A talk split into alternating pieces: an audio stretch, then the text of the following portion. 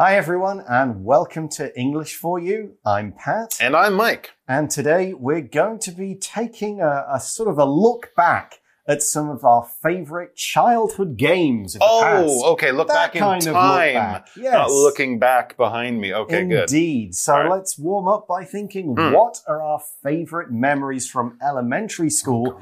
and Mike just mentioned one before we started filming Oh, that yeah. brought back a lot of memories for Mhm, me. That's right. Conkers. Yes.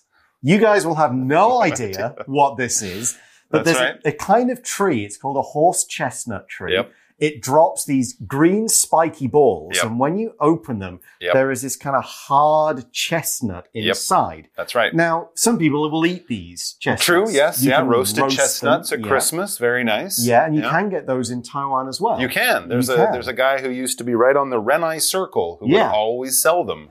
But in the UK and in other parts of the world, you would drill a hole through the middle of one, Uh-huh. put it in the end of a string, Mhm. and use it to hit the ones other people have. So I'd hold my conker on a string. He would hit his mine with his, Yep. and the first one to break loses. yeah. Oh, obviously. Oh, so much fun. Now, if I hadn't gone to school in England for elementary school, I would know nothing about this because it's not something in Canada or America that kids do. It's a very British thing, but it is kind of a fun school Yeah. memory. We had a horse chestnut tree, a really big one, Uh-huh. in the park across the road Okay. from, from where I lived. All right, So yeah, as soon as it got to, it was usually autumn right. season, Yep, we yep. would be over there looking for some real monsters Yep. to take to school, and then it's on. Just every lunch, every break, conker fights. We had a tree at the other side of our cricket field in my school. Same thing. Okay, so conkers is a. When is was a- the last time you played conkers? Oh my god! Probably I was nine or ten Right. years old. We should yeah. play again. Absolutely. Okay. So that is a, a favorite memory of a childhood game. Very British about it. But what other childhood games should we talk about? Let's read through our article and find out. Reading. Remember these? Childhood games bring back the fun. Want to have fun with your friends? Let these childhood games take you back to a simpler time. Show that your team is mightier and capture the flag. This game is best with six people or more. Divide your group into two teams and have the playing area into two territories of equal size. Each team has a flag in their territory. To win the game, run into the other team's territory, capture their flag, and take it back to your territory. Tag enemy players in your territory to send them to your jail. If you're in jail, a fellow team member must tag you, and then run back without getting tagged. Dial up the fun with broken telephone. Everyone sits in a circle, and one person whispers a sentence to the person sitting beside them. That person then whispers it to the next person, and it continues around the circle. When it finally reaches the last person, that person announces the sentence to everyone. Errors tend to happen, so the spoken sentence is sometimes very different and very funny. So the article begins by saying, Want to have fun with your friends? Let these childhood games take you back to a simpler time. So bring up some memories. Remember the fun you had when you were kids and there was nothing else in the world but having fun and playing with your friends. And it's funny that some of these childhood games are coming back for adults in a serious way. I Mm. saw on TV grown up adults, very fit, fast people playing tag. oh yeah. They're chasing people around, climbing over things, going under things really fast, but it's the simple game of touch, your Yep. turn, now you have to catch me. So yeah, you don't have to be a kid to play a lot of these games. Let's look at some of them. The article says, show that your team is mightier Arr. in capture the flag. Oh, okay. If anyone's played those online shooting games, they often have a capture the flag and you have your team and their team and you have to grab something and stop the other team from grabbing it or capturing that flag. And this, of course, will show that you and your whole team are very mighty. This Yeah. adjective mighty, or to use the other form mightier, means powerful or more powerful, mightier. So if something is mighty, we say it's very powerful. That, that gorilla is very mighty, or the guy's been working out at the gym. Look at his mighty muscles, or of course, Mighty Mouse the the old Mm. cartoon, right? A little mouse, but he could lift up buildings and you know fight monsters and things like that because he was powerful. He was mighty. For example, weighing more than six thousand kilograms, the Asian elephant is a mighty animal. Yeah, it can sure is. rip trees out of the ground with its nose. Okay. It's pretty amazing. So what is this game? It's capture the flag. Now let's look at the word capture.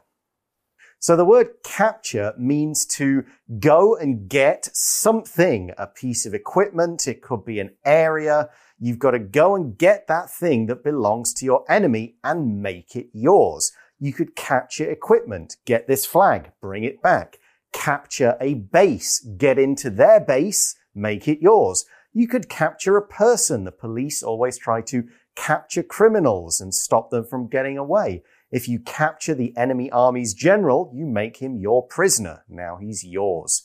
Here's an example we can use with a surprise attack. The soldiers captured their enemy's base.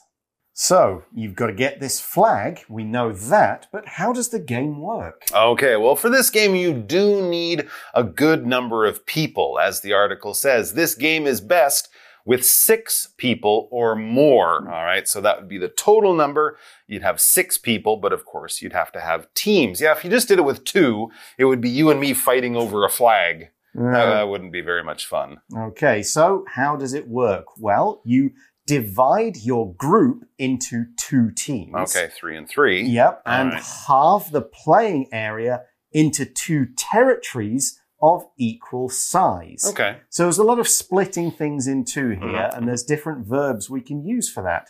Divide A into B is the first one. Separate a whole something into equally sized parts. Now, you could say divide the pizza into six slices, Mhm. or eight slices, or 12 slices. So this one with divide and adding the A into B, you've got a lot more freedom about how many parts you're dividing something into. Whereas the word halve Mhm. has a different meaning. That's true. Well, it would be like divide one into two. That's basically what we're doing. But it's a very simple kind of math, so we don't have to say divide something into something. We often use that expression for slightly different numbers. Divide one into three or something. Halve is one into two. So basically, cut it down the middle. 50% here, 50% there. That's all we're doing. A lot of people might do this with a sandwich. Hmm. For example, eating a half a pizza might be kind of hard, um, but if you have half a sandwich, that's a very easy thing to pick up and eat. Half would be the noun, a half, and halve is to cut in half. For example, divide something into two, from one to two, or 100% to 50 and 50. Okay, so you've got two teams, Mhm. you've got two territories, and of course, each team has a flag in their territory. I see. Okay, so two flags. We got to get theirs. They got to get ours. To win the game, run into the other team's territory, capture their flag, and take it back to your territory. Pretty, yes. pretty simple. Simple enough. But, so what happened? Well, how can you stop them, the oh, other team? true. And what if they capture your flag? Can you try to get it back? Yeah, is this just a question of running? Ah. No, it's not. It's a bit more complicated than that. Let's read on to find the next part of the rule. So, you can stop the other team from capturing your flag. How do you do this? The article says tag enemy players in your territory to send them to your jail. So, you've got a jail area. If you tag or touch someone, or when I was growing up, we called it dob. If you dobbed somebody, we called it dobby or dobbe in my native accent. And if you touch them, they go to your jail. Now, what's a jail? It's kind of like a prison. Prison is where people go to after they've had the court case and the judges finish this, the case and they send them to prison. Jail is more like where they have to go while the trial is still going on, before all the charges are done.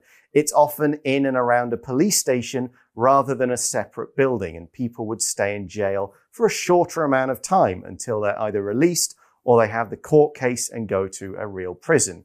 For example, Justin spent the night in jail after he was arrested for drunk driving.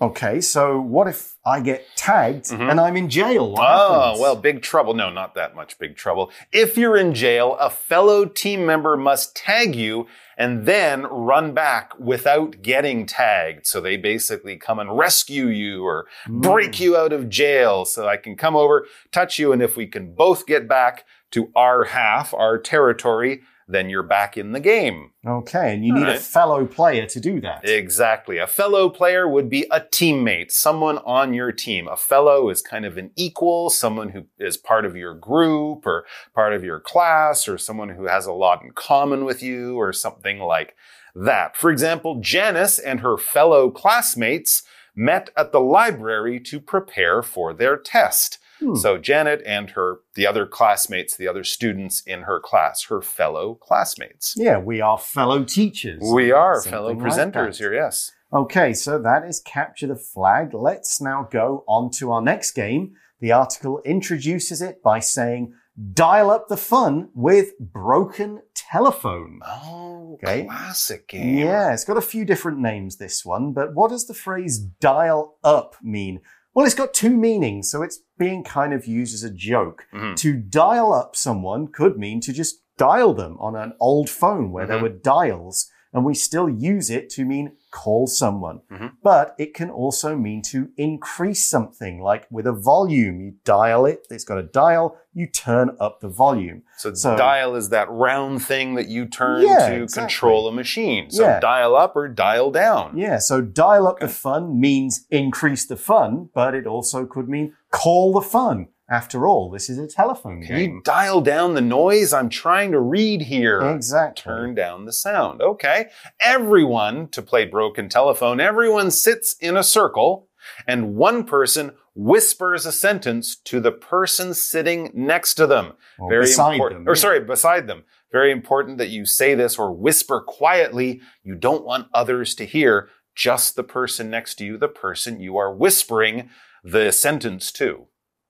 And what is it to whisper? Well, yeah, it's to speak very quietly and or very softly. So you're kind of talking like that because you don't want other people to hear you. You might be whispering if it's a secret and you don't want others to hear, or you might be whispering if you're in a place where talking loudly is really not okay. For example, please whisper if you need to talk during the movie. Yeah, people are watching the movie. They're trying to listen to the actors. They don't want to hear you. So if you need to talk, try to whisper or speak quietly and softly. So the idea is person one has a sentence. Mhm. Maybe they thought of it or Okay. wrote it or got it from somewhere. They whisper it to the person beside them. And as the article says, that person then whispers it to the next person and it Ah. continues around the circle. Okay, so that's the idea. Now, of course, if you're whispering, you can't hear it quite as well. That might also make the game more fun. As the article says, when it finally goes around the circle, when it finally reaches the last person, that person announces the sentence to everyone. So they don't whisper it at the end. They announce it so everyone can hear. And that's what announce is. And the next word we have is announce. And as you can see there, this is a verb. And when you announce something, you are saying something in a loud and or serious way, or you're telling people something clearly or loudly. Basically, when you announce something, you're giving people information, information that they might need. And you're probably telling a group of people. This isn't a secret. This is something you want everyone to know. And when you announce something, what you are saying, that news that you are giving, is an announcement. So someone might make an announcement about what the company is doing or what will happen in school or in your class tomorrow. And it's important for everyone to know this. That's the idea. We're giving information that everyone would really be good or smart to listen to. When you announce that something for, well, you could say she announced that she'd given up smoking. Oh, she's kind of telling everyone this news, it's information, her friends, her family, maybe people who've been worried about her smoking over the years. Now she's telling everyone, hey, everyone, here's some big news. Here's an announcement. I want to announce that I am going to quit smoking or I've given up smoking, she announced. Well, good for her. That's an announcement all of her friends and family are probably happy to hear. So that's how to play the game. Okay. Why play it? Well, we see errors tend to happen. People make mistakes. You only get one chance to hear the sentence. You can't say, what? Say that again. You can't do that in this game. So you, if you don't quite hear it, say what you think you heard. And as we see in the article, errors tend to happen. So the spoken sentence is sometimes very different and very funny. Interesting. Yeah, So if I said, I want a hamburger and a milkshake, Mhm. it might come out, I like lamb murder and silk pants yeah, or something exactly. like that. Okay. Okay, which, Very yeah, interesting. while is still true, it's not what was said No. originally. As we see, errors tend to happen.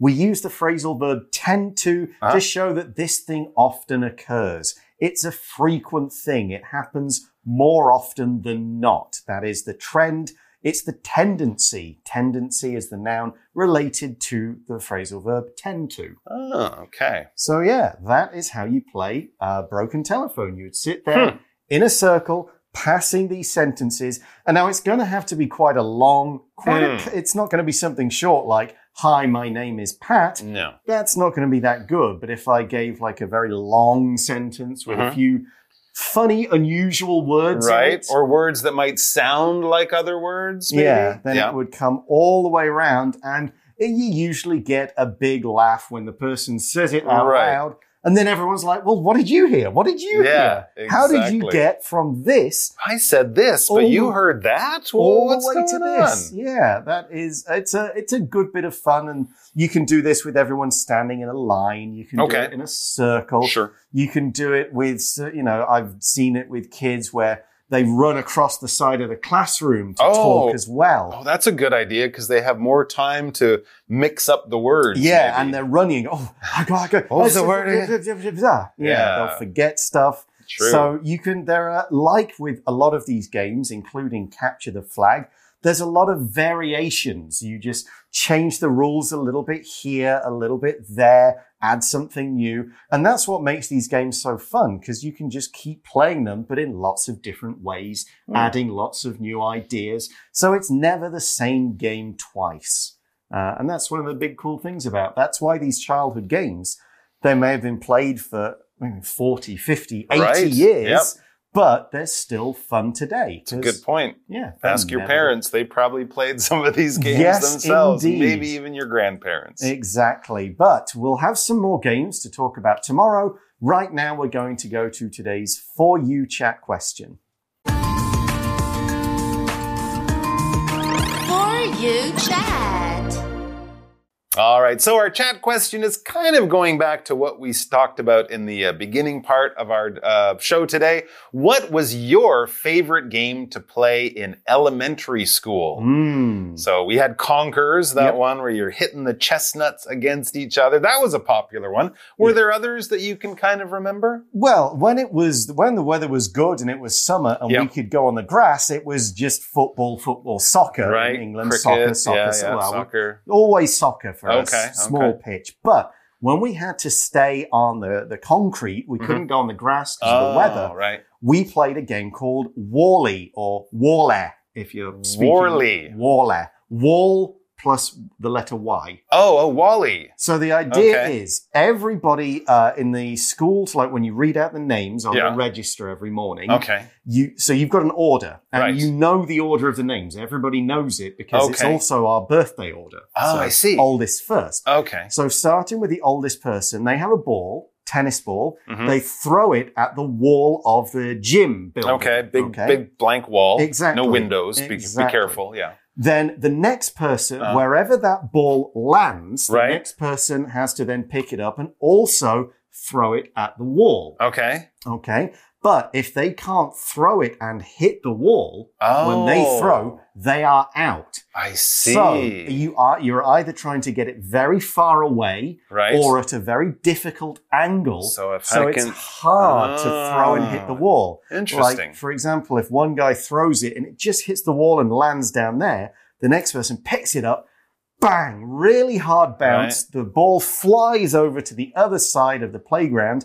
Maybe the next person can't even reach the wall. It's oh, just too far. interesting. That's a Um, fun game. We don't need a lot of yeah. equipment. A ball, a wall, Play it almost done. anywhere. Yeah, play Cool. that a lot. Okay, and also it doesn't really matter if you're a big kid or a little kid, a fast kid, a slow kid. It can, the you know, the sportier kids Sure, obviously, to, but you know, yeah, stronger It's not like basketball where the short No. kids just, you know, can't really play. So that's interesting. That's a fun one. I think that would be a good one to try out. Hmm. All you need is a tennis ball and a wall. Yeah, very easy. Okay. Uh, do you have one you want to quickly mention? Oh, well, there was one that my dad used to play, and Right. we, we also played it as kids. And it's interesting. I've never heard of anyone else playing this game. It's not really a game, it's just a silly, fun activity. It's called Leg Up.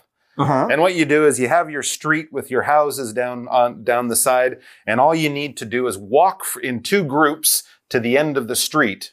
And the first team to see the car coming yells leg up and you all run back to the middle of the street and if you can get to the middle of the street lie down on your back with your legs sticking up in Uh-huh. the air before the car passes you're safe there's not really a winner or loser the fun part is looking at the driver of the car as they drive by Yes. and there's 10 kids lying on the grass with their legs sticking up in the air. I love it. And then you get to see the driver drive by going, What, What? the heck is going on here? That, That's why it was fun. But I've never heard of anyone else in any other place who ever played it. Oh, It came from Western Canada where my dad was born, I guess. okay. Let's let's go out for a game now. Let's get a team right, together. okay. good. All right. Uh, but we'll join us again tomorrow then, please, for second part of our article. Sounds good. We good. learn about some more childhood games. Vocabulary Review Mighty. The boy stood up to look tall and showed off his muscles, trying to look mighty. Capture. The army easily captured the city after the enemy king gave up and let them in. Jail. Robert was sent to jail after he was caught robbing rich people's homes. Fellow. Diana and her fellow dance team members were very nervous for their first performance. Whisper. Cameron whispered to his friends to hide when he heard his parents come home. Announce. Everyone cheered and clapped when Mary announced she was having a baby. 智慧小补帖。 Have.